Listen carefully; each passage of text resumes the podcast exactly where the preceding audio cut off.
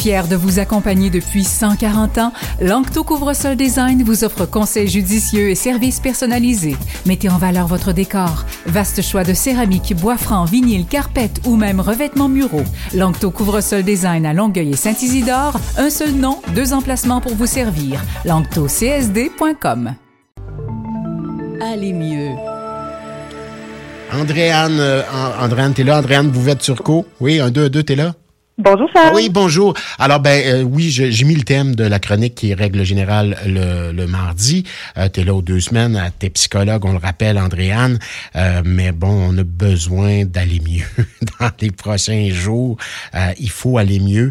Au-delà de toute cette tragédie du côté de Laval, je tenais à en parler.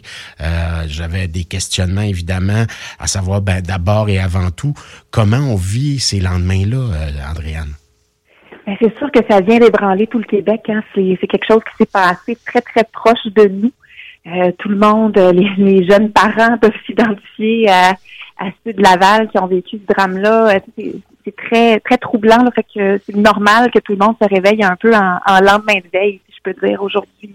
Oui, ouais, tout à fait. Et dire, ben, ça peut arriver chez nous, ça peut, on tient à peu de choses, on, ne dit pas assez à ceux qu'on aime qu'on les aime, etc., euh, etc. Il y a plein de regrets, il y a plein de choses qui peuvent euh, nous remonter à, la gorge. Euh, qu'est-ce qu'on dit à nos enfants? Les chaînes d'information continues nous diffusent, on nous montrait un peu plus tôt l'autobus extirpé de l'affaire.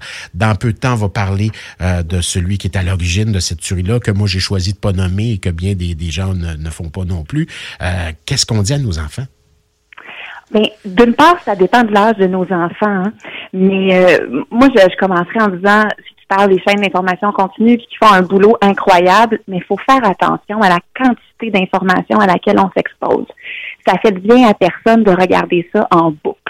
Ça peut, ça peut être très angoissant, ça peut être retraumatisant pour des gens qui ont vécu pas nécessairement un drame semblable, mais euh, des traumatismes ou des histoires très, très difficiles moi, je dirais, il faut vraiment y aller avec modération, pas se mettre la tête euh, dans le sable, mais, vraiment doser. Puis si on voit qu'on est stressé ou on, est vraiment inconfortable à être en contact avec toute cette information-là, prendre un pas de recul, prendre une pause, euh, aller aller regarder une petite comédie, quelque chose oui, pour changer oui, tout à fait. Ne pas sous-estimer nos enfants non plus, ne pas se dire ben ils écoutent pas, ils comprennent pas, puis laisser rouler l'affaire. Non non, on a ce on est on est gardien et gardienne de l'intégrité de nos ben enfants quelque part là.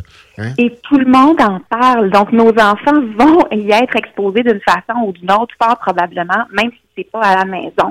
Fait que moi, je trouve que c'est important quand même d'en parler un minimum à nos enfants pour qu'on puisse avoir un certain contrôle sur le message qu'on leur envoie au lieu qu'ils en entendent parler juste à l'école ou euh, euh avec les amis euh, à l'extérieur. Oui, tout à fait. important.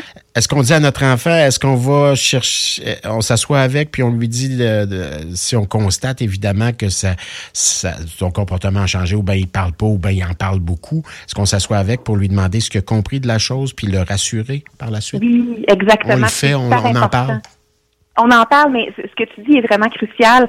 On part de ce que l'enfant sait.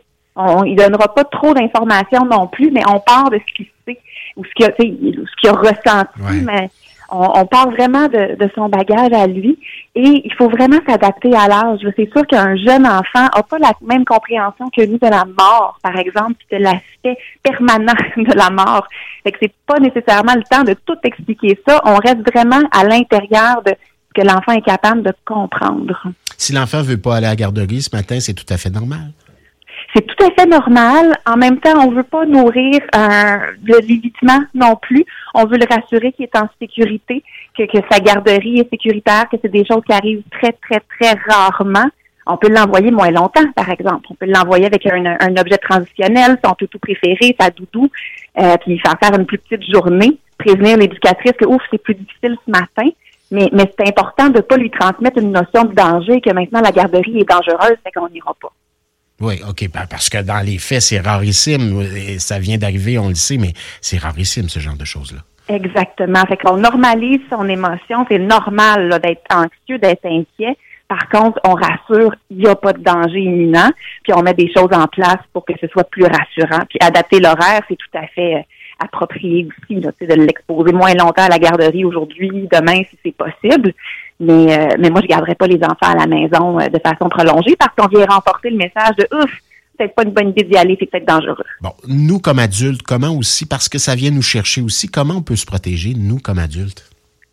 Ben, vraiment, là, limiter l'exposition aux médias, je dirais le strict euh, nécessaire. Là. Euh, c'est, c'est important de s'informer, mais de ne pas se surexposer. Prendre soin de soi, euh, porter attention à nos réactions. Hein, plus il y a plus d'irritabilité dans les prochains jours, dans les prochaines semaines aussi, c'est des effets qui peuvent s'inscrire dans le temps. Euh, plus d'anxiété, plus de tristesse. C'est vraiment d'être à l'écoute de prendre soin de soi, d'aller d'aller plus mollo, euh, ralentir le rythme, décharger l'agenda, passer des moments en famille avec les gens qu'on aime, vraiment le redoubler d'ardeur dans ce qu'on met en place pour être heureux. tu sais, Andréane, je fais la revue de presse ici à l'émission. Là, je me disais ce matin, parce que tous les journaux ne parlent que de ça, là, je dis, il me faut une deuxième. Il faut une bonne nouvelle quelque part que je puisse glisser. Toutes les autres nouvelles nous parlaient du séisme. On dirait que ça déteint sur les autres nouvelles du séisme en Turquie, le nombre de morts qui augmente. J'essayais de trouver, je travaillais tellement fort. Je me suis rabattu sur une médaille d'or d'un skieur euh, dans super slalom, grand H, je sais pas trop. Là, c'est comme si c'était extraordinaire parce que j'avais besoin d'une bonne nouvelle, assoiffé de bonnes nouvelles. Donc, on prend une petite pause peut-être média. Hein? On prend une petite pause journaux et puis tout ça. Ce qu'on sait, on le sait. Puis euh, il y aura des choses qui vont sortir éventuellement. Euh, ben, on tend l'oreille, mais on essaie de pas, euh, on essaie de se protéger aussi. Exactement. Puis on s'accroche à des trucs positifs. Ça va être la relâche bientôt. C'est peut-être un bon moment de parler avec nos enfants de ce qu'ils ont envie de faire, de commencer à rêver, à planifier pour vraiment là s'accrocher à des trucs bons, doux, positifs. Sympathie, empathie, oui, mais protection également. Il faut se protéger là. Oui, exactement. Puis il faut être à l'affût de nous comme parents de, de notre réaction aussi, parce qu'évidemment que ça va avoir un impact sur nos enfants. Fait que c'est important de prendre soin de nous là-dedans aussi pour être en mesure de prendre soin de nos cocos. Oui, tout à fait. Il y a de l'aide. Tout ça est souvent très abstrait aussi. On dit il y a de l'aide, là. Vous pouvez bénéficier de l'aide, d'un téléphone ou quoi que ce soit. Euh, c'est vrai, mais au-delà de tout ça, il y a aussi euh, ben, de, de, de parler à nos proches. Je disais un petit peu plus tôt, euh, peut-être que le psychologue n'est pas à, notre portée rapidement. Il y a peut-être moyen de s'ouvrir à un proche, dire ben ça va moins bien ces temps-ci. Est-ce que tu veux m'écouter? Hein? On, on, ben choisit, on choisit souvent la personne. Puis on n'est pas obligé de se transformer, nous, en psychologue, mais simplement d'écouter.